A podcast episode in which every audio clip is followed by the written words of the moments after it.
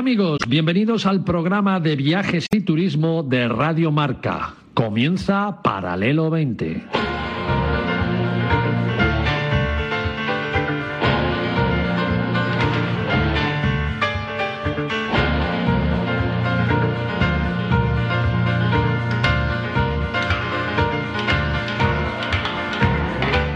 Paralelo 20, presentado por David Agüera, Marcial Corrales y su equipo de colaboradores.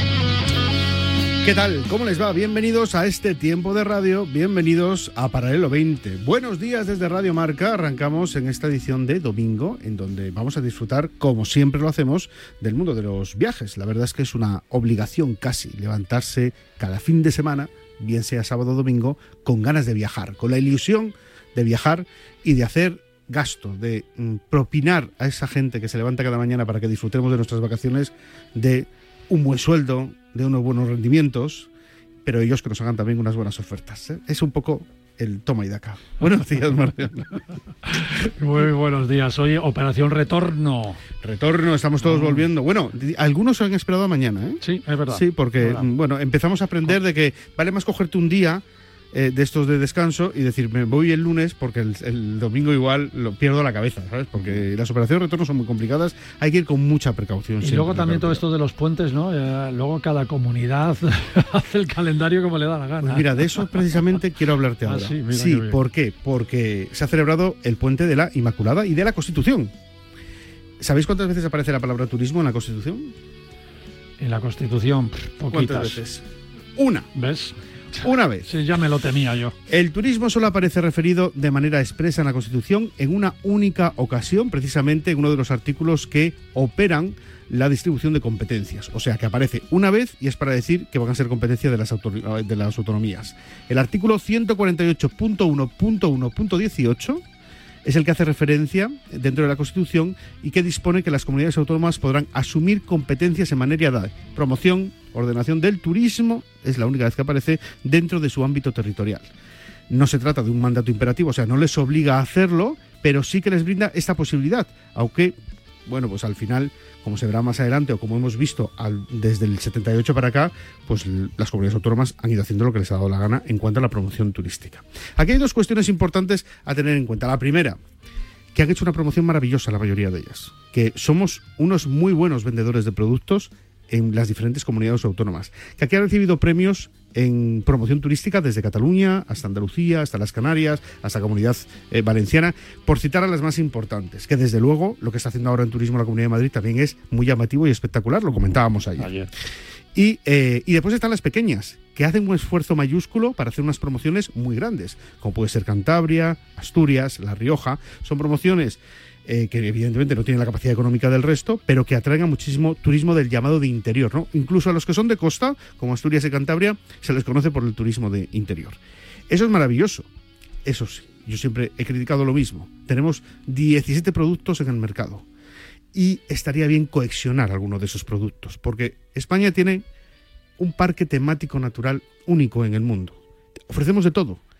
Bueno, pues hagamos un poquito de causa común y ofrezcamos esos viajes que mm, aquello de que tú puedes disfrutar de algo en la Comunidad de Madrid y después te puedes ir a Castilla-La Mancha y disfrutar de otras cosas, ¿no? Al final no hace falta que una sola comunidad te ofrezca todo, porque el país sí que te lo ofrece todo. Hace falta que lo que ofrezca sea lo mejor y que entre todos colaboréis a promocionar eso como destino único que es España.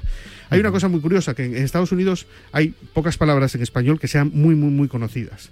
Una es España. España lo ubica todo el mundo en el mapa. Y la otra, una de ellas, de las diez primeras, es muy graciosa. A ti que te gusta el golf, es Severiano Ballesteros. ¿Mm? Como fue el primer español que ganó la chaquetilla verde, evidentemente para ellos es un Le referente. querían nacionalizar. pero Exactamente, El bueno, equipo eh, americano le quería para ellos. En aquella, en aquella época era el dios del golf, ¿no? Bueno, pues aprovechemos ese valor que es que conozcan tu nombre, España o Spain, en todo el mundo. porque una marca así no la tiene todo el mundo. Así que lo aprovechamos y sigamos siendo ese top 3 del mundo. Fíjate, a mí más que, que es importante lo que has dicho, ¿no? que solo aparezca una vez en la Constitución mencionando el turismo, me preocupa más que eso que no lo mencionen los programas electorales, electorales de los políticos cada vez que lleguen unas elecciones. Eso me preocupa mucho más. La mayor industria que tenemos en este país, la que nos saca de todas las crisis y llegan los programas de los políticos en las elecciones, los lees y de turismo. Muy poco, muy poca apuesta. Totalmente. Lo que pasa es que como ya ha pasado la campaña, pues ya pues, pues, se nos va olvidando. Pero bueno, es importante. Menudo programa tenemos hoy en este domingo. Bueno, eh, vamos a hablar de la Fundación Amigos de Moncole. Esta fundación nace con, en el Congo con la idea de ayudar a que la sanidad sea pública, a que la sanidad sea un derecho para todos los ciudadanos del Congo. Han hecho multitud de iniciativas, luego ahora nos lo contará, nos lo contará uno de sus responsables, pero una de ellas me parece maravillosa, que es, eh, sabéis que África es el país más fotografiado del mundo. Eh, y que evidentemente lo que se deja en el país en cuanto a economía del turismo no llega al ciudadano eh, pobre, se queda en, las esferas. ¿no? Bueno, pues han hecho un banco de imágenes de, de África con eh, que todo lo que se saque de ese banco de imágenes va a beneficio del país. ¿no? Me parece una iniciativa preciosa, con unas fotos espectaculares del país, y el que no haya podido viajar puede encontrar algunas de las fotos más bellas del mundo, porque África propone unos paisajes que no tiene nadie en el mundo. Sin duda. Con lo cual, vamos a conocer un poco eh, de qué va eh, esta Fundación Amigos de Moncole. Después estará con nosotros Frank Contreras para hablarnos de la Cueva de las Brujas. Qué bueno eso, divertido. Mm, vamos a ver qué hacían estas señoras. Mm, aquellas noches en aquellas cuevas. Lo digo, lo digo, yo hoy, tú lo dijiste ayer, yo lo digo hoy, ocio nocturno. Ocio nocturno, ocio nocturno, que le da por llamarse ahora esto de salir a tomar unas copas, pues eso es lo que lo inventaron ellas seguramente. Hay muchas cuestiones por delante porque además está con nosotros Leticia de Andrés. Hola, Leticia. Hola, chicos. ¿Qué tal? Fenomenal. Qué, bien que haya venido. ¿Cómo estás? Hacía mucho que no venías. Ya, es que he estado viajando mucho, pero bueno, he estado viajando para traeros más contenido, así que encantada de estar aquí con vosotros. Hoy eh, nuestro elfo particular, mi elfo particular, nos trae eh, una historia maravillosa en Oman. Totalmente. Oman, Golfo Pérsico. Ah, qué maravilla. Es un, país único y maravilloso.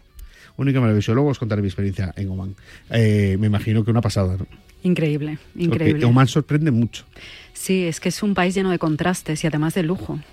Es una de las capitales más importantes del mundo del lujo y está el, vamos está en la tiene la, lista más larga de multimillonarios también. Sí, sí, es, bueno, es muy llamativo, es un país muy llamativo. Bueno, y estaremos con nuestro querido Alberto de Luna, que es todo un profesional y aunque ha sido papá esta semana, pues ha dicho, pues yo quiero estar. Felicidades. No sé si nos va a hablar del menú del hospital o de alguna referencia más interesante. Pero bueno, si habla del menú del hospital, pues estará bien también. Y bueno, pues todo ello con el control técnico de Julián Pereira, así que arranca la edición de domingo de Paralelo 20.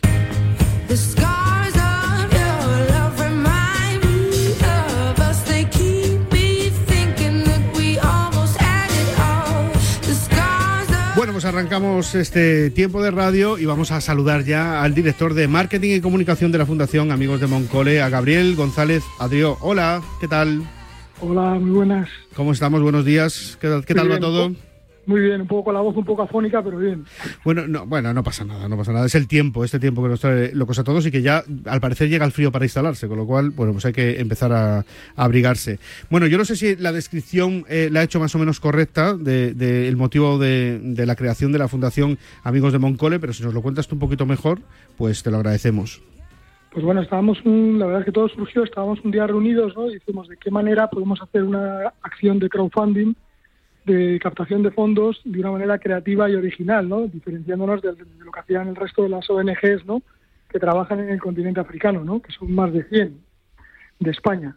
Y entonces dijimos, pues vamos a hacer la primera plataforma de contenido visual, de fotografía, que fuera una plataforma colaborativa, gratuita y solidaria, ¿no? de tal manera que la gente pudiera subir sus fotos y hacer a cambio de las descargas, hacer donativos y entonces pues recibimos un aluvión, ya tenemos más de 500 fotografías de más de, de 40 fotógrafos, eh, amateurs y profesionales, y sigue creciendo. qué maravilla, ¿no? Qué maravilla. Eh, y me imagino, bueno, yo las he estado viendo, he echado, echando ayer un vistazo a las fotografías, algunas son de una calidad tremenda. Sí, sí, tenemos, la verdad es que hay muchísima gente que viaja a África y que nunca se había planteado esta idea, ¿no? De decir, oye, pues si voy a un safari o si voy a vivir con una tribu, con los Masai, o si voy a hacer eh, un viaje, pues eh, con mi familia, ¿no? Pues a, un sitio concreto, pues, pues, capturar esos momentos, ¿no? Y que esos momentos además luego puedan ser servir para recaudar fondos para una fundación como la nuestra, ¿no? Eh, oye, Mocole, ¿qué, ¿qué significa el nombre? Bueno, Moncole es un hospital que está en la República Democrática del Congo, que como sabéis tiene más de 100 millones de habitantes. La capital Kinshasa tiene 17 millones. Este es, un, este es un hospital que está a las afueras de Kinshasa.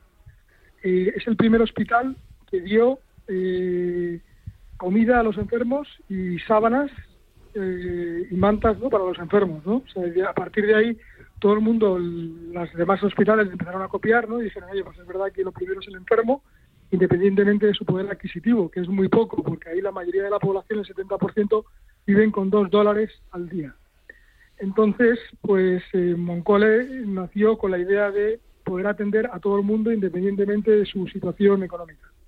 Bueno, que eh, es una, bueno, de hecho es la vuestra batalla principal, ¿no? Al final, lo que por lo que vosotros nacéis y crecéis es porque la sanidad sea mm, un derecho para todos y no un lujo para aquellos que se lo pueden permitir efectivamente, nosotros queremos que todo el mundo, que la gente no se muera en su casa o no muera a las puertas de los hospitales, sino que realmente puedan ser tratados eh, de sus enfermedades ¿no? y puedan ser curados, eh, porque ahí hay muchas estigmas y mucha superstición y cuando hay gente que tiene determinadas enfermedades, pues a veces los encierran en casa o los aíslan o los llevan al brujo, a la brujería, y, y nosotros lo que procuramos es que todas esas personas tengan acceso a la sanidad el año pasado ayudamos a más de 35.000 personas, entre ellas 3.600 niñas y niños pequeños con enfermedades que son enfermedades del tercer mundo, ¿no? que son como el raquitismo, ¿no? La de de cadera, eh, en fin, el cáncer de útero en mujeres también tenemos un proyecto que se llama Proyecto Liquia, que significa esperanza, tenemos más de 11 proyectos en los que, con los que ayudamos a toda esta gente. ¿no? ¿Y por qué el Congo? ¿Por qué nacéis en, eh, el Congo y, por qué os fijáis en este país, que además es un país visualmente absolutamente maravilloso? En cuanto a viajes ofrece eh, propuestas que son muy interesantes, pero que es verdad que si antes decíamos Oman que es un país de contrastes, lo del Congo es llamativísimo porque ahí sí que hay unos contrastes absolutamente mm, demoledores, ¿no? Para, para son, países donde te toca un poco la conciencia, ¿no? Porque al final eh, hay propuestas, alguna, alguna de ellas que son de lujo y, al lado está mm, la más absoluta de las pobrezas, ¿no? ¿Por qué os fijáis en este país? Bueno, nos fijamos en este país porque nos llegó el año, hace ya 10, 12 años que llevamos con la fundación, nos llegó un SOS ¿no? de un médico español que conocíamos allí, que estaba trabajando sobre el terreno, y nos decía que mm, por falta de recursos no podían atender a muchísimos pacientes, los que contábamos antes, los que no tienen recursos, que es la mayoría ¿no? de la población, porque hay una enorme pobreza. A pesar de ser un país muy rico en minerales, el coltán, etcétera, ¿no? el oro. Es tremendo. Es un país muy rico, pero sin embargo hay una gran pobreza, ¿no? También hay un alto nivel de, corrupción. Y entonces, pues el dinero no le llega a la gente, ¿no? Entonces, pues bueno, de hecho ahora en el 20 de diciembre tienen elecciones y están viendo a ver si hay cambio político o no. Pero la realidad es que nosotros nos llegó esa llamada y la atendimos rápidamente. Empezamos atendiendo a poca gente porque los recursos eran pequeños, ¿no? Pero ahora ya estamos, como os he dicho, llegando a 35.000 personas, ¿no? Tenemos un proyecto también, el último que hemos lanzado es un proyecto de apoyo a mujeres con VIH que les damos una capacitación agrícola para que puedan trabajar sus tierras, ¿no? Y poder eh, tener seguridad alimentaria, que es decir, poder alimentar a su familia, es uno de los graves problemas que tienen en el Congo, ¿no? Pues la verdad es que eh, es una situación, eh, como decimos, complicada y en un país complejo, ¿eh? porque políticamente hablando es uno de los países más complejos, más complejos que, existen. Bueno, pues eso es una iniciativa maravillosa. Bueno, yo me quedo con, con ese esa ayuda del turismo, que ya, yo lo, hablamos la semana pasada con el senador Almodóvar, que, trajimos aquí de la Unión Interparlamentaria, y como tanto la ONU como la Unión Interparlamentaria tiene un elemento que es el turismo para promover todo el desarrollo, las ayudas, la sostenibilidad, la inclusión de los pobres.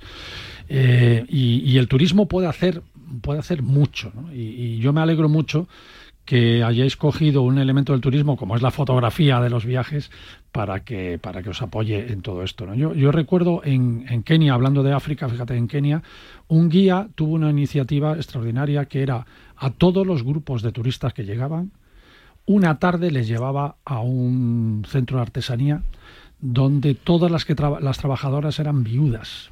Porque las viudas en algunas sociedades, en muchas sociedades, cuando se quedan sin el marido, se quedan totalmente desprotegidas, abandonadas e incluso expulsadas de la tribu, ¿no? Porque, porque ya no son usables. No, no son útiles, que son, son ¿eh? útiles. Y entonces eh, esta, esta asociación, esta ONG, las recogía en un gran centro artesanal y hacían, pues nada, pendientes, eh, collares, joyas y tal. Y los turistas iban a saber lo que se estaba haciendo, lo que la ONG estaba luchando por esas mujeres, al mismo tiempo que comprabas un collar y tal, y, esto también les ayudaba, ¿no? Con tu dinerito y tal, ¿no? Entonces el guía lo que quería hacer era convencer a todos los turoperadores del mundo que una tarde de todas las programaciones que hay, siete días, 14 días, 21 días viajando por, por, África y por otros destinos, una sola tarde lo, lo dedicaran todos los turistas a conocer a una ONG y por lo que está luchando por todos ellos. Pues eso yo creo que debería, debería ser casi obligatorio en alguno de los viajes. Y después es muy llamativo, eh, eh, Gabriel, es muy llamativo eh, que pasa en muchos países del mundo, sobre todo en los países que no están desarrollados al 100%. Eh, pasa en Venezuela, pasa en, en, el Congo, que son ricos por naturaleza, el coltán en el, en el Congo el petróleo en Venezuela y que la gente lo está pasando absolutamente mal. O sea, al final es una situación que también nos tenemos que hacer responsables los que formamos parte del primer mundo. Efectivamente, allí en Congo, como sabéis, tenía además el río Congo, que es el segundo río más caudaloso del mundo después del Amazonas. Es decir, si se, pudiera, si se pusiera una central hidroeléctrica en el río Congo, se podría dar electricidad a toda África entera.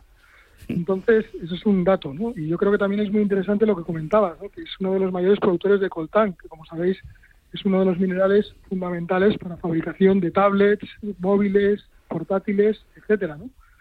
Y ahí lo que hacen es explotar a los niños, básicamente, y están las mafias metidas, están las guerrillas, y, y está tomado por ese tipo de personas, ¿no? De tal manera que ese dinero le llega lógicamente al gobierno, pero no le llega a la gente, ¿no? Luego no se invierte en infraestructuras, no se invierte en hacer la vida más fácil a la gente y de hecho ves el país y te da mucha pena, ¿no? Te da mucha pena porque no hay infraestructuras, porque está todo como un poco abandonado, ¿no? Y, y ese es el gran drama del Congo, ¿no? Que es un gran continente dentro del propio África y sin embargo, a pesar de su riqueza, vive sumido en una gran pobreza. Eh, ¿Cómo podemos localizar las fotografías? ¿Qué tenemos que buscar para localizar las fotografías y poder comprarlas? Pues hay que entrar en un portal que se llama truepix.org, truepix.org, y ahí podéis encontrar todo tipo de fotografías y por descarga podéis hacer también el donativo directamente, se puede hacer el donativo directamente. O sea, through, through es decir, de eh, eh, fotos verdaderas, es la traducción. Sí, truepix, true, true, escrito truepix. Ah, mm, punto org. Bueno, lo pondremos en las redes sociales para que la gente, eh, bueno, pues colabore y, y, que además se lleve una fotografía de calidad de un destino que, repito, tiene una de las fotos más bellas del mundo y que nos las podemos quedar y además ser solidario con esta gente. Y este dinero sí que va a llegar, señores. Este dinero sí que va al sitio y además es una iniciativa que, que están haciendo eh, compatriotas nuestros y que fue una voz de alarma de un médico español también, con lo cual, bueno, pues tenemos eh, gente que la verdad es que cuando se pone a, colaborar y hacer cosas chulas, lo hacen eh, de maravilla. Bueno, pues hasta aquí este, este ratito. La verdad es que no sé si quieres introducir algo más. Bueno, yo simplemente decir también, si alguien, porque hay mucha gente que nos pregunta, ¿cómo puedo colaborar también con la fundación?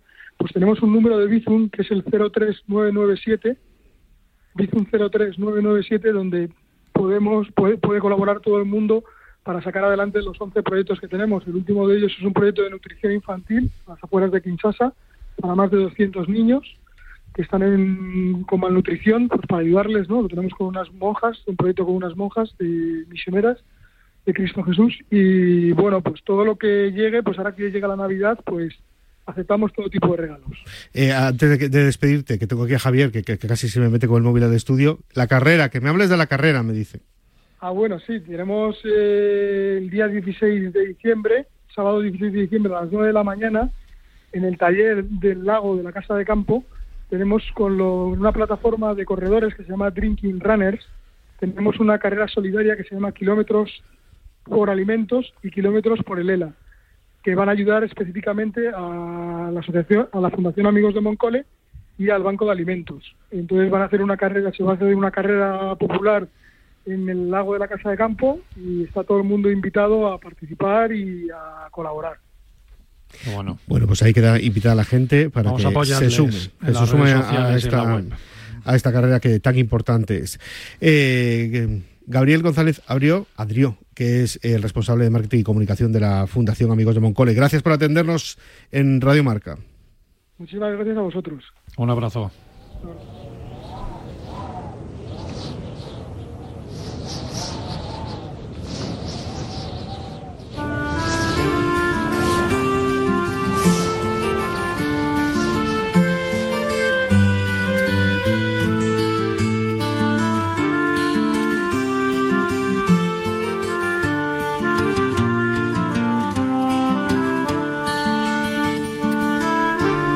Invierno y con el invierno llega el frío. Y cuando el frío llega, la gente se queda en casa. Y dice, hoy no voy a salir de casa porque hace un frío. Hoy no voy. A ver qué, a ver qué me invento. A ver qué, excusa, digo, a ver qué digo, a ver qué, a qué le digo a este, a la güera a este, a ver qué le, qué le cuento. Que, y entonces, porque yo estoy aquí con mi mantica, estoy con mi café, y digo que se está en casa, con el frío que hace ahí fuera. Fran Contreras, buenos días. Buenos días, eh, sonrisas de colores, feliz domingo. No, hombre, no le no le, no le tengo miedo al frío, ¿eh? soy, soy peregrino, me gusta el frío más que el, más que el calor. Em, pero hay que preparar un montón de cosas porque no sé si la semana que viene cogeré el petate, la mochila y me iré a Capadocia, a Turquía, o me iré al Camino de Santiago y tengo que reorganizar un montón de, de cosas. Me encantaría estar ahí disfrutando con vosotros. Como sigáis ampliando el Camino de Santiago, va a salir de Washington el siguiente, ¿sabes?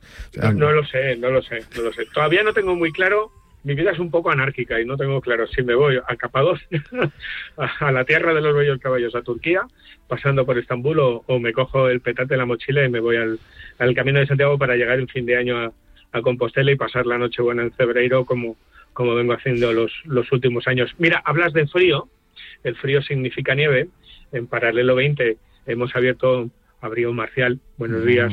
Eh, la, temporada de, nieve. Y yo te propongo en esta sección que se trata o que trata de descubrir viajes desde una perspectiva mágica, legendaria, enigmática y misteriosa, un destino eclipsado por Candanchú, por Astún, incluso por Jaca. Un destino que está en Aragón, que está en Huesca, más concretamente en el corazón del Valle Alto del Aragón, en los Pirineos, una localidad que fue asentamiento para el ser humano desde época neolítica, que fue asentamiento de la tribu ibera de los jacetanos, que fue eje y está al pie del Camino de Santiago aragonés, en el ramal, en el descenso del Sompor, del collado fronterizo que divide Francia y España, que fue bastión visigodo a partir del siglo VI, conocido como señorío de Ardux, y que mm, hoy todos conocen como Villanúa. Eh, y es una localidad que tiene un patrimonio fascinante por descubrir. La historia está en, sus estrechas y empedradas calles, en la iglesia de San Esteban con, con, la Virgen de los Ángeles, talla románica del siglo XI, en el Puente Viejo, puente románico de peregrinos que construyó Pedro I de Aragón, el único paso hasta los años 90 para salvar el río Aragón, que da nombre al valle y a todo el territorio, que, alberga en sus casas los escudos de los once infanzones que gobernaban la villa, conocida como de hombres libres, pero que atesora también lo mágico, lo enigmático y lo legendario en diferentes lugares. Fíjate, eh, cuando vayamos a Villanueva vamos a ver unas chimeneas muy particulares, se las llaman espantabrujas, están cerradas en la parte superior y tienen amuletos y símbolos mágicos bajo la creencia de que, de que por esas chimeneas podrían entrar las brujas, vamos a encontrar la flor del sol, Eguzquilore, algo que también vemos en las puertas y ventanas no solamente de Villanueva y Aragón, en los Pirineos aragoneses, sino en Navarra y en el País Vasco, pero te propongo descubrir un lugar alucinante. Es una cueva distinta a todas por muchas razones, no solamente por características geológicas y naturales, es un laboratorio natural a día de hoy de CSIC, sino por lo que allí tenía lugar. Los más ancianos la llaman la cueva la cueva vieja, hoy es conocida como la cueva de las Huisas, y fue uno de los desconocidos, hoy desconocidos y olvidados, epicentros de la, de la brujería aragonesa. Fíjate, em, Aragón, Navarra y Cataluña fueron los territorios en los que con mayor intensidad se persiguió la brujería y a las brujas.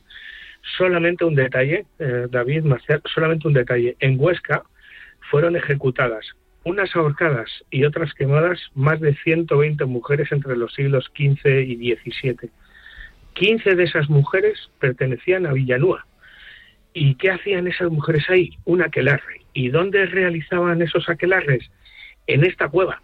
Una cueva viva, que decía que tenía características, que tiene características únicas. De las 50 que hay referenciadas es la única visitable de la zona. Y es una cueva viva porque tiene cuatro aberturas, con lo cual el aire por su interior circula libremente. Tiene un río subterráneo, la cueva se formó tras las glaciaciones cuaternarias, el agua erosionó y creó en, el interior de, del Monte Collarada una, de, una red de galerías kilométricas.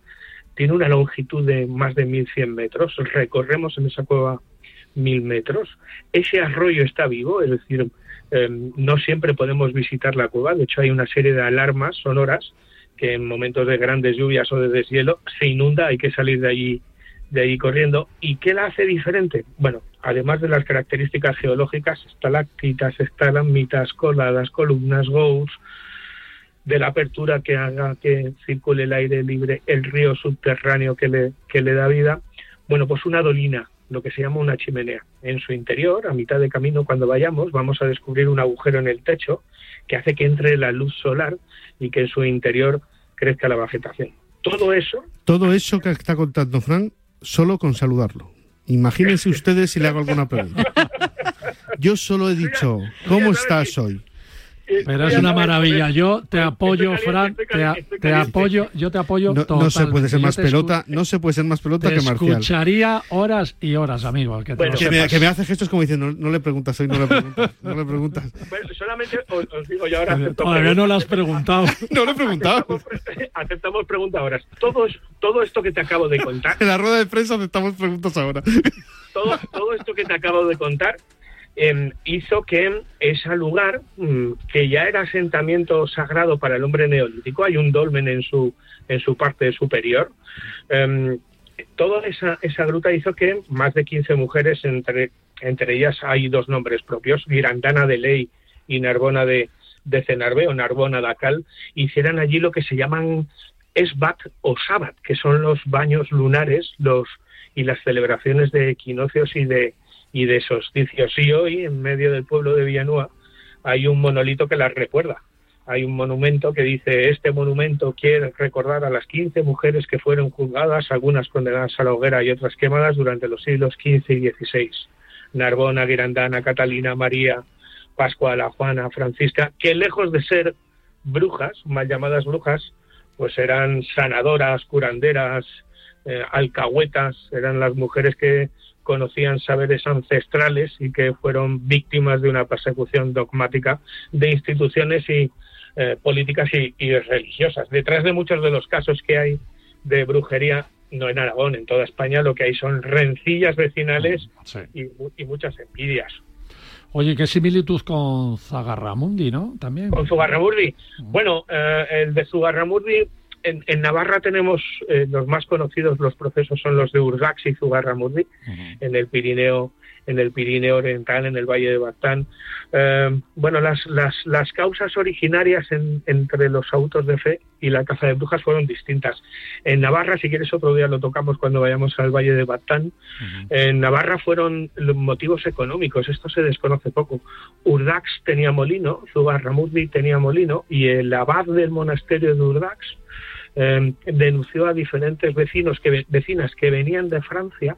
En Francia sí se vivió una psicosis brujelil a unos niveles eh, patológicos y, denunció a algunas mujeres que eran conocedoras de, de, sabiduría ancestral. En aquel tiempo esas mujeres sabían curar todo tipo de heridas, de enfermedades y, se les acusó. El motivo fue económico, ¿eh? querían que Zugarramurdi no tuviera molino, eso significa dinero, y, se buscó, bueno, es uno de los grandes autos de fe que tuvo lugar en Logroño en el siglo XVII. Em, en, en, Aragón tenemos un caso muy parecido, que es el de las cuales allí se ajusticiaron a 24 mujeres. ¿eh? Pero que no me hagas el resumen de todas las que han muerto en España, que al final me vuelvo, me río loco. Pero bueno, el, destino... pero, pero la, la peli de Alex de la Iglesia te gustó o no? No, para nada, porque em, refleja demasiadas cosas que no tienen nada que ver. Estuvo hecha Zagarramundi, precisamente. Sí, sí, sí, pero refleja demasiadas cosas, parte de la, de la antropología y de la mitología navarra que no vasca, ¿eh? Hay que diferenciarlas, aunque algunos quieran hacerla igual, pero refleja diferentes aspectos y no, no, no me gustó. Detrás de, mira, en, en Zugarramurdi ya hablaremos de, de no, no, no te, te, ya no te extiendas más. Ya, ya Zugarramundi este ya, ya lo, lo tocamos otro día. Lo, lo, lo de Alex de la Iglesia era una película de entretenimiento, no ese, que sí, ningún rasgo nada, histórico. Nada, nada. nada. Y, y, y, y, lo que os propongo hoy ¿eh? es, pues mira, podemos ir a esquiar, a hacer snow, a hacer senderismo, a hacer montaña con nieve, pero además de todo eso, de disfrutar de la naturaleza, de la aventura, del deporte, pues podemos descubrir nuestra España mágica acudiendo a Villanueva. Otro día, David Marcial, os cuento las letanías que se cantaban en la Catedral de Jaca, que decían que les salgan por los ojos, que les salgan por los ojos, que les salgan por la, no, que les salgan por los dedos de las manos, que les salgan por los dedos de los pies, porque si les salen por los ojos se quedarán ciegos y si les salen por la boca se quedarán mudos. Son las Caspolinas, las brujas de Caspe, en exorcismos en Jaca. Otro día te lo cuento. Otro día, otro día no me lo cuentas. Qué todo. grande, Fran. Ahora, Fran, a disfrutar. Oye, que la mantica no te. Si te tapas el cuello, que no te destape los pies, ¿eh? Tú, ahí, ahí preparado. y que no te salga nada por los ojos. Un abrazo. Abrazote, buen fin de. Chao, chao. Ven, métete debajo de mi paraguas. Siempre hay alguien que cuida de ti. En Autocontrol, anunciantes, agencias y medios, llevamos 25 años trabajando por una publicidad responsable. Campaña financiada por el Programa de Consumidores 2014-2020 de la Unión Europea. A la una de la madrugada llega Javi Amaro y las apuestas de goles a la sintonía de Radio Marca. 30 minutos de actualidad deportiva, consejos claves y análisis para apostar con responsabilidad y la mejor información de la mano de los mejores analistas. Radio Marca, 459.000 oyentes. 459.000. 23.000 más que el año pasado. 23.000 más. Subimos gracias a ti. Radio Marca, sintoniza tu pasión con las voces del deporte. 459.000. Gracias. Ah. Y feliz Navidad. Ya está aquí el calendario de Adviento de Marca. Del 1 al 24 de diciembre encontrarás una entrevista exclusiva cada día de deportistas y personalidades del deporte nacionales e internacionales y además premios sorpresa. Descubre cada día la entrevista en marca.com.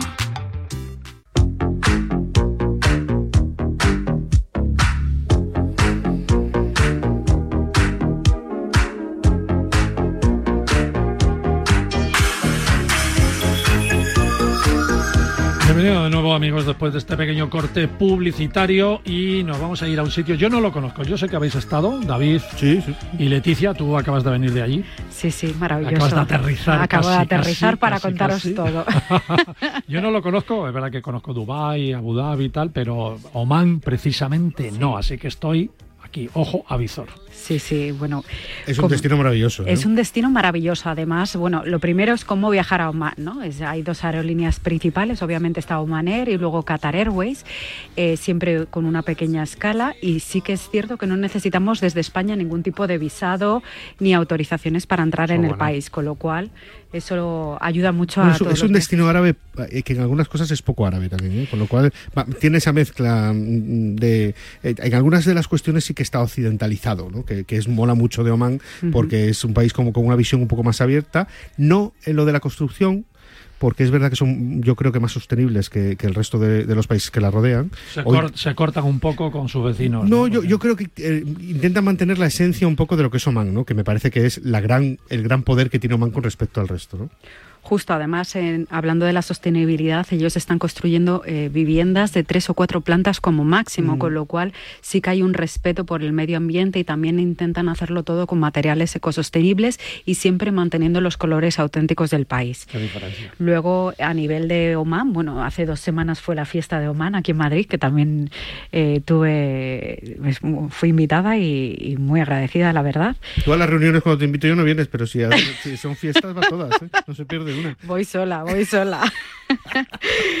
bueno, comentaros que Oman es un sultanato, la capital es Muscat, eh, está eh, en, la parte de, eh, limita además con Emiratos Árabes y también con Yemen, aunque Yemen no le afecta para nada, también Arabia Saudí, que es uno de los destinos que hablaremos próximamente. Es un país para mí muy seguro, con lo cual el viajar a Oman te da tranquilidad, te da paz, además puedes tener playa, montaña, que ahora os iré explicando un poquito más en detalle. Eh, en cuanto a población, estamos hablando de más o menos tipo Madrid, unos 5,4 millones de personas. Es, es, una, una, de las características que viene Oman y me llamó mucho la atención es que hay mucha gente de Zanzíbar, mucho inmigrante de Zanzíbar, también de la India y Pakistán. Pero a la gente de Zanzíbar, a la gente local, se le reconoce por la indumentaria y la vestimenta, porque son colores como muy vivos y entonces ya más o menos determinas quién es de cada país, ¿no? los caribeños, ¿no? Exacto. Con los colores. Después hablábamos un poco del tema político. Sabéis que es una monarquía absoluta y que, y que está gobernado por un sultanato. Entonces eh, hay una línea sucesora de sultanes que son los que rigen y llevan el país. En cuanto al viaje, ¿cómo plantearía yo un viaje a Oman? ¿no? Es lo primero la entrada por Muscat, unas dos, tres noches. Es un país ideal. No tenemos tantas restricciones como otros países de Oriente. ¿no? Si lo buscáis. Mascate. Mascate, para que la, gente lo busque, que es la capital de, de, Oman. En inglés Muscat, pero sí, se puede encontrar y además es increíble. Es una, una ciudad que sorprende muchísimo. ¿eh? No es una ciudad excesivamente grande, eh, pero es una ciudad que eh, tiene un poquito de todo y que además eh, era lo que yo decía antes de que es un poco occidental, porque eh, puedes ir por la calle como quieras, de la manera que quieras y de una manera muy tranquila, porque como decía Leticia, es muy segura la ciudad, ¿no?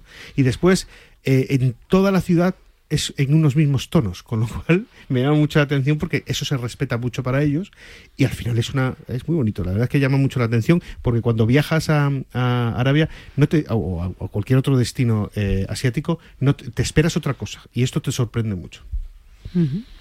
Luego el tema de la mezquita. Para mí la mezquita es la más impresionante que he visto en mi vida. Se llama Cabos. Es una de las mezquitas no solamente a nivel de, extensión, sino a, eh, nivel de, infraestructuras y también tiene dos salas, una de hombres y una de mujeres, que puede albergar hasta, hasta 750 personas. Muy elegante, ¿no? Muy elegante, sí. Muchísimos materiales obviamente han sido importados porque nomás no los tienen, pero realmente la es muy llamativa, sí, es muy llamativa. Bueno, la alfombra que tiene en el suelo es la más grande del mundo. Del mundo, correcto. Y luego otra cosa que me llamó mucho la atención, sabéis que en Muscat, bueno, todo lo que es en Oman, perdón, no en Muscat, hay cinco palacios y mm. uno de los más importantes está como unos, el que más me gusta personalmente se llama Seb, que está a unos 37 kilómetros de Oman. Entonces la verdad que también merece la pena visitar.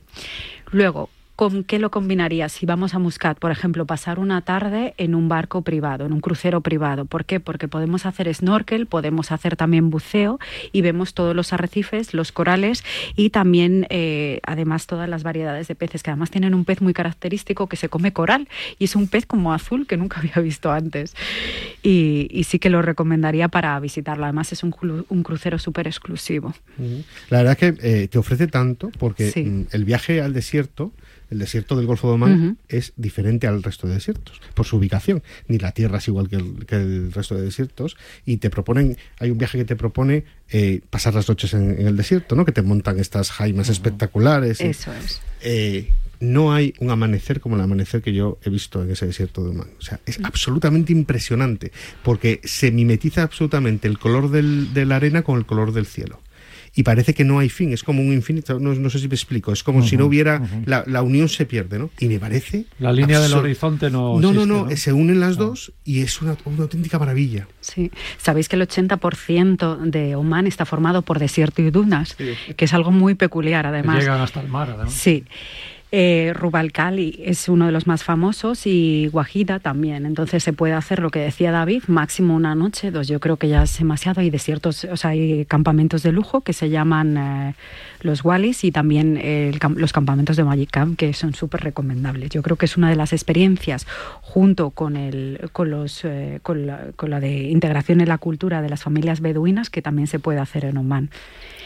Y también aparte ya siguiendo un poco a colación de tema desierto, iría también a Jabal Abdar. Jabal Abdar es la montaña que es más conocida también como el Gran Cañón Omaní. Sí, el Gran Cañón que le llaman el... Sí, es el Gran Cañón Omaní. Entonces eh, yo creo que allí sí que haría una degustación de platos típicos omanís eh, con vistas al Gran Cañón. Yo creo que eso es la experiencia más de lujo que podemos tener. ¿no? Allí hay dos hoteles principales, que es el Alila y Anantara Jabal Abdar, y yo creo que sería uno de cualquiera de los dos donde realizaría esa experiencia.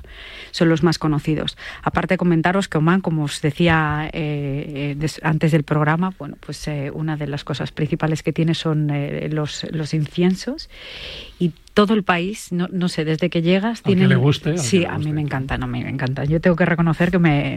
o sea, que tú eres de las que entras en tu casa y te mareas. Sí, eso me lo que salir a, Tienes que salir a la terraza a coger un poco de aire, ¿no? Mi casa huele a palo santo. para limpiar, para limpiar, pero muy bien, sí. Entonces sería otra de las experiencias, dos, tres noches máximo también en montaña y luego podríamos terminar con playa. ¿Cómo hacemos el tema playa? Si estamos en la montaña que hemos tardado una media de dos horas y media a Jabal Abdar, volveríamos a Muscat, de ahí cogemos un vuelo doméstico, más o menos, eh, pues puede ser con Omaner, por ejemplo, y nos iríamos a la zona de Albalet. Albalet es una zona de playa. Eh, todo lo que es Salala es eh, patrimonio de la UNESCO, además. Tiene un yacimiento muy importante y, bueno, tiene unas cascadas increíbles dentro de Oman. Sí, unos oasis y unos cenotes. Sí, unos cenotes increíbles. Luego, lo que sí que destacaría también es la migración, la, eh, todo lo que es, hay un, es muy típico en noviembre ahora, en esta época, noviembre y diciembre, es la pesca del Big Fish, que es una especie de merlin que para los amantes de la pesca es muy importante y todo lo que son la migración de las tortugas. Y eso yo hay una zona específica que además también es una de las playas más vírgenes que existen en Oman que también recomendaría. ¿no? Es un viaje carete, ¿eh? eso también, también no es barato viajar a Oman. Eh, es un viaje que te ofrece mucho, que, es un país que merece la pena conocer muchísimo, repito, eh, te vas a sentir muy a gusto, muy seguro y no vas a sentir nada de los que tienen un poco de temor ¿no? a esto del, cambio de cultura eh, cuando hablamos de, el árabe y, todas estas cosas, vas a estar eh, muy occidentalizado, pero es un, un, país, un, destino carete. Eh, ¿Y la comida? La comida es maravillosa. Hay un restaurante que se llama Al Turkis, que está en Moscat, que yo recomendaría, aunque tiene la fusión con cocina turca, porque les encanta fusionar. Entonces, allí sobre todo los mariscos, todo el pescado a la plancha, tienen una, tienen una gastronomía increíble, sobre todo muy enfocada, pues todo lo que son ostras, almejas, eh, mejillones, los preparan muy bien. Y luego este restaurante que me llamó la atención, que se llama Al Turkis, es, es un restaurante caro, no es barato, pero yo también lo recomendaría como parte de la experiencia gastronómica. Y luego, como os comentaba, el tema de, de las tortugas, que me llama mucho la atención, recomendaría ir, si queremos ver eh, todo lo que son, cómo desoban también las, las tortugas, de junio a septiembre, aunque es verdad que para un viaje a Oman yo recomendaría de noviembre a marzo, abril aproximadamente, por el tema de calor. Sí, eh, Yo estuve 10 eh, días antes de Navidades y, es una época maravillosa para viajar. Fíjate que, decías, lo de los países, que es verdad que mucha gente tiene animadversión un poco por los países árabes, sobre todo estos que, donde ves mm, esa mezcla de riqueza y pobreza, ¿no? Pero hay otros países como le puede ocurrir a Oman y le ocurre a Emiratos, que la elegancia está por encima de todo. y, y, Oman, a mí siempre me han dicho que es un país muy elegante. Hombre, tienen dinero, tienen petróleo, tienen gas natural y luego controlan el estrecho de Hormuz junto con los de Irán. Por ahí pasa todo el mercado del Golfo Pérsico y ellos controlan ese estrecho. O sea que es un país rico. ¿eh? se pone mucho como ejemplo Jordania, ¿no? O sea, tu Jordania es otra cosa, ¿no? Bueno, pues esto es un poco una mezcla, ¿no? Porque al final te puedes sentir, eh, te, respetan mucho tus, tradiciones mientras tú respetas las suyas, que es lo único que te piden y lo único que hay que hacer cuando vayas a un sitio. Respetar sus tradiciones, solo faltaba, ¿no? O sea, que al final es un destino que hay que viajar y a mí de verdad que me gusta mucho y, me parece una propuesta maravillosa. Y ya como para terminar, comentaros que el Estás un poco Fran Contreras, también te lo voy a decir. Hoy, estoy muy Fran Contreras, como no ha venido, digo, voy a coger su tiempo. Ah, está en su salsa hoy. es que estoy hablando de un país que me fascina. Entonces, quiero resaltar una cosa que para mí es muy importante y es que el sultanato promociona mucho los estudios de los niños. Entonces, eh, está aumentando el índice escolar y está llegando al 100% ahora mismo, con lo cual fomenta mucho que tengan una buena educación, estudios, que hablen idiomas y fomentan mucho tanto a nivel local como para que vayan a estudiar fuera. Hay mucha gente estudiando fuera. ¿Y la mujer allí? Pues la verdad es que yo he sido muy bien tratada, no me puedo quejar, sí. Sí, no, no. No, no, te respetan mucho. Eh, ¿Ya? Yo ya termino. No, es que te he visto coger aire, digo, no ha terminado. ¿Se me revelan? No, no, no me voy a revelar de momento, no. no le quiero quitar el puesto a Fran. Estamos en puente y estamos relajaditos, estamos a, gustito. Bueno, pues te quedas por aquí, ¿no? Sí, sí, me quedo aquí con vosotros. Bueno, pues la propuesta de la Dolce Vita de Leticia Andrés. Qué bueno, qué bueno. Oye, fíjate, David, la semana pasada aquí en Paralelo 20 dábamos una noticia espectacular, que después de casi 10 años sin vuelo directo a Tailandia, desde que la compañía aérea Thai Airways pues canceló su operación desde España. Qué pues, lástima, qué lástima. Qué lástima, porque sé que te gusta y que la gastronomía tailandesa es de tus favoritas. Es mi favorita. No, vamos, comería siempre Thai. Pues el turoperador Travel Plan del grupo turístico Aboris este verano pone un vuelo directo Madrid-Bangkok. ¿eh? ¡Ay, qué bueno! buenísimo, lo cual es un noticia. ¡Qué buena noticia! Pero lo que tal vez algunos no sepáis o no sepan es que Travel Plan lleva siete años ya poniendo un vuelo directo a Isla Mauricio, que también es un destino vacacional de ensueño. Así como suena, siete veranos lleva programando Travel Plan vuelos directos desde Madrid a Isla Mauricio y este verano no podía faltar un verano más. Y con una gran novedad también, porque a partir del 17 de junio del año que viene, ya del 2024, que está ahí ya mismo, todos los lunes saldrá un vuelo directo a la preciosa isla de Mauricio en el Océano Índico desde Madrid. Pero que tomen nota los catalanes que este verano por primera vez vuelo directo también desde Barcelona el 27 del mismo mes. O sea que empieza Madrid, empieza a volar el 17 de junio y todos los lunes vuelo directo a Isla Mauricio y desde Barcelona a partir del 27 de junio todos los jueves. Son vuelos operados por la línea aérea española Iberoye, que pertenece también a la corporación Aboris del grupo turístico español Barceló.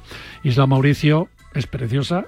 Yo estuve allí un par de años antes de la pandemia y los paisajes son preciosos, muy, muy frondosa porque su situación tropical favorece que, se tenga unos paisajes muy verdes, pero también es volcánica, con lo cual hay zonas con tierra multicolor, tiene mucha influencia en, en, la religión hinduista, con templos como en la India, incluso te ponen un lunar en la frente ahí a las mujeres cuando visitas esos templos, algunos en las montañas entre lagos y uno de ellos con un Buda gigante que controla todo, todas las montañas y todo el mundo lo fotografía. Luego Isla Mauricio es un pequeño paraíso en la tierra con unos fondos marinos de acuario, con tortugas centenarias, muchos pájaros, dicen que tienen más de 100 especies diferentes de pájaros y hasta han tenido un ave prehistórica en extinción ya el dodo que desapareció en el siglo XVII.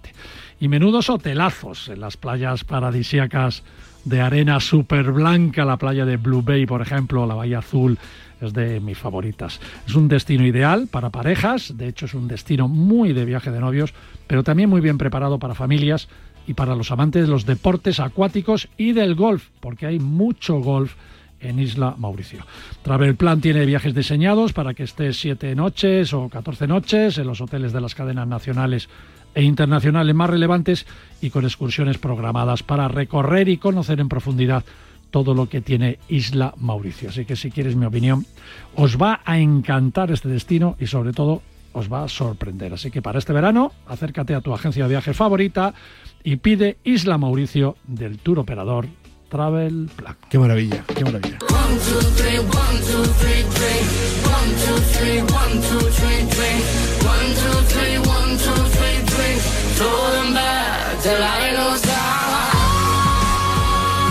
Seguimos en Paralelo 20, estamos disfrutando de un viaje de domingo. Hemos pasado desde África, Asia, bueno, hemos disfrutado de las cuevas de la bruja, ha sido también una pasada. Y ahora nos vamos a mm, recibir a un nuevo miembro de Paralelo. Sí, señor. Sí, señor, porque hemos, hemos, sido, hemos, sido papás. Un hijito. Papás y mamás. hijita. ¿Qué es un hijito? Ahora lo, vamos a descubrir. Alberto de Luna, ¿cómo estamos? Hola, ¿qué tal? Buenos días. Bueno, felicidades. Muchísimas gracias. ¿Cómo están Peque y mamá? Pues perfecto. El parto fue, ya nació el martes, el parto fue perfecto y, Cristina y Jacobo se encuentran de maravilla. Jacobo, qué bonito nombre. Jacobo, bonito nombre. Qué bonito nombre. Sí señor. Sí, señor. ¿Y el padrino se desmayó? ¿Está bien? ¿Lo tenemos constantes bien? Sí, sí, sí, sí, todo perfecto. Y el, padrino además es, es, mi hermano, que bien conoces. Y justamente nació además el mismo día que él, el 5 de, diciembre. Ah, qué bueno. Ahí, ahí, ahí está, ahí está. Ahora hay que, hay que compartir los regalos con el Tito, es lo que hay. Sí, sí, sí, sí, y, con el, y, con, el, hermano mayor que ya le ha, que, para que no se, se, enfade ya ha venido Jacobo con regalos para el hermano mayor. Ah, muy bien. Pues ya sabes que, luego eso es complicado. Muy bien, hay que gestionar esas cosas. único.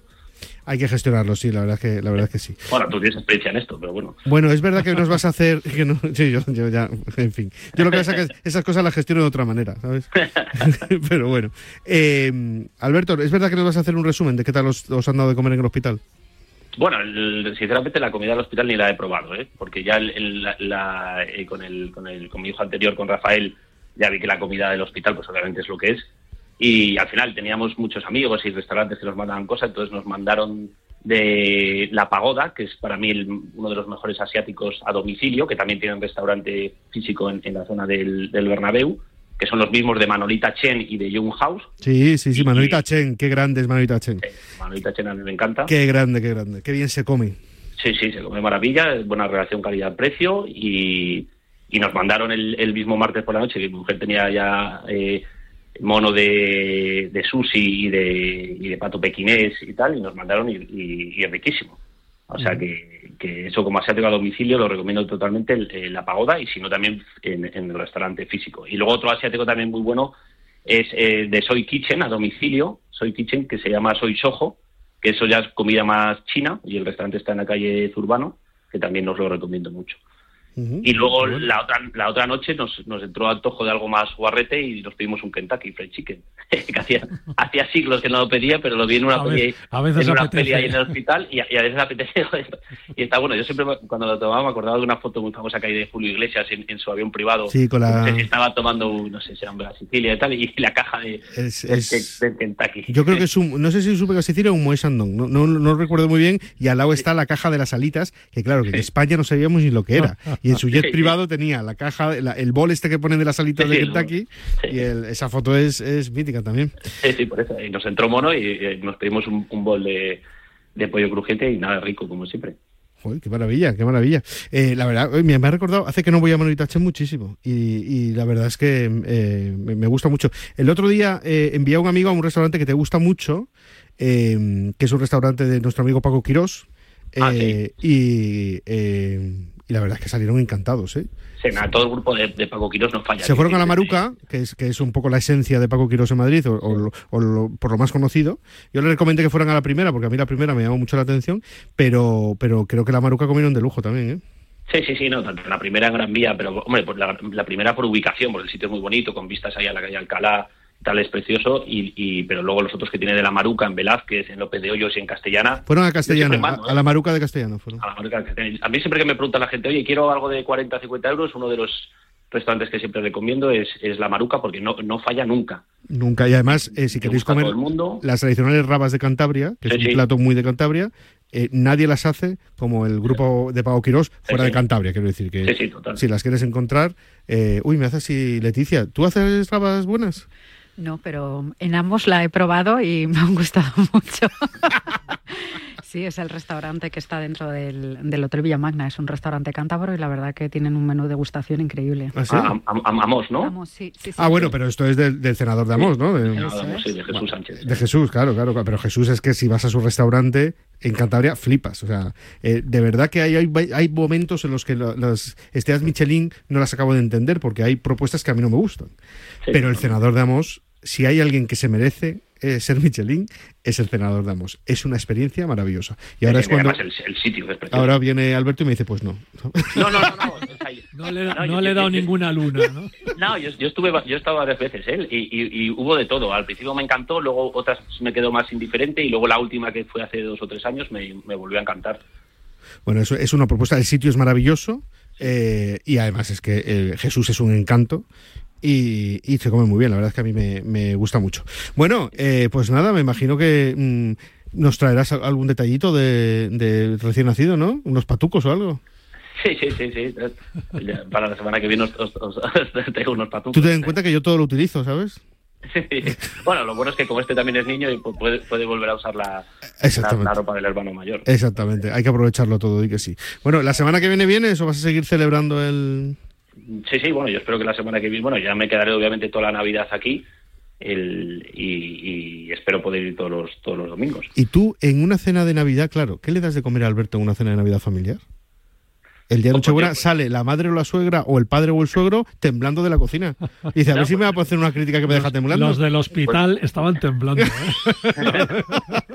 Pues mira, en, estos días voy a publicar unas guías en, Instagram. He publicado ahora una sobre vinos, de recomendaciones de packs de vinos que, lanzo en, con una tienda en Madrid que está en la Plaza de la Vida, que se llama Vino y Compañía, y lanzo varios packs de vinos de 100, 200, 500 y 1000 euros, dependiendo del presupuesto que, que quieras y voy a sacar también una guía de, de, productos y comida para estas navidades. Pues oye, que quiero el lechazo de Manix en, Valladolid, que quiero de Cristina Oria, que quiero Sadel, que ha sacado unos packs eh, también de Navidad. Entonces yo en Navidad sinceramente no me complico, ¿eh? O sea, que tomo muchas muchas cosas en plan, pues, o, marisco, eh, estos packs mismos que, que hacen, o sea, que no ya decidí hace tiempo que no quería complicarme de, meterme en cocina, entonces unos buenos vinos y, buen producto, pero nada sofisticado.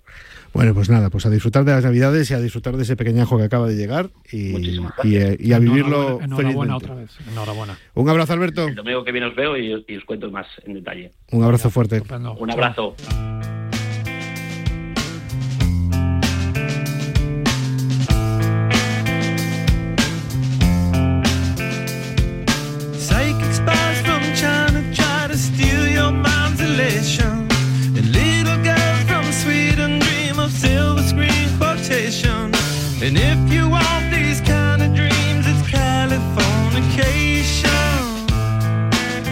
Y así transcurrió un día en la radio, como siempre disfrutando del mundo de los viajes.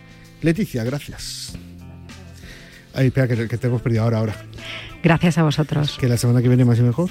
¿Estás por aquí o te vas? Estoy, estoy. ¿Estás? Bueno, pues la veremos. Si no vuelvo a jugar con el avioncito y se le cae en, la castellana. No ha sido un avión, se cayó un helicóptero y no me dejaba pasar. Lo, decimos porque fue el cumpleaños de su hijo y todos aquí en el estudio le, dijimos a Leticia, ¿cómo se te ocurre regalarle un helicóptero a tu niño tan pequeño?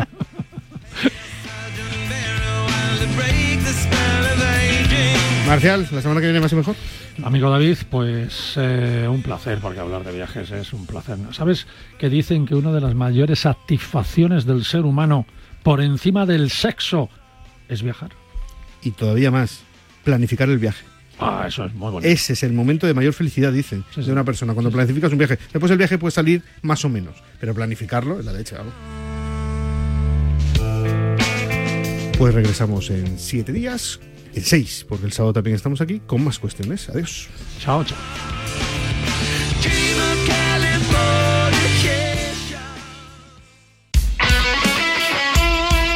El deporte es nuestro. Radio Marca.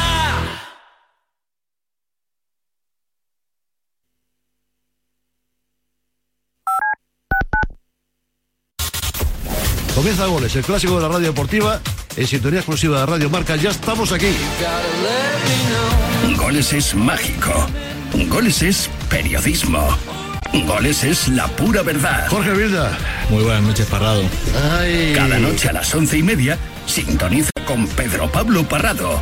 La excelencia nocturna de la radio deportiva. Don Javier Lozano. Hola, muy buenas noches. Tony Nadal. Hola, hola, ¿qué tal? Don Diego López. Muy buenas noches, bienvenido a Goles. ¿Cómo estás, amigo? Siempre en Radio Marca. Estos goles, ya lo sabes. Ahora en marca.com puedes ver en directo en exclusiva y de forma totalmente gratuita los partidos de la Liga de Arabia Saudí. Todos los fines de semana en marca.com los partidos de Cristiano Ronaldo, Karim Benzema, Sadio Mané, N'Golo Kanté y muchas más estrellas. Recuerda, en directo en exclusiva y totalmente gratis, solo en marca.com. El coraje no es la ausencia de miedo, sino el juicio. A diario, arranca todas las mañanas en Radio Marca a las 7. Y a las ocho y cuarto, La Tribu, la mejor tertulia deportiva de la mañana, con sus gritos, su pelea, su pasión. En a diario te enteras del tiempo, los goles, toda la actualidad del deporte, hay bromas, incendios deportivos, personajes. ¿Eh? ¿Personajes? ¿A quién te refieres con lo de personajes? Mm, Déjalo. No acabaría la promo. Y además en A Diario aprendemos proverbios chinos. ¿Ah, sí? O raros, que no falte de nada. A Diario, con Raúl Varela y Javi Amaro. Escúchame, cáncer. He vuelto a sonreír y ahora me río de ti. La investigación está de mi lado. Cris contra el cáncer. Investigamos. Ganamos. Radio Marca se emoción. Radio Marca.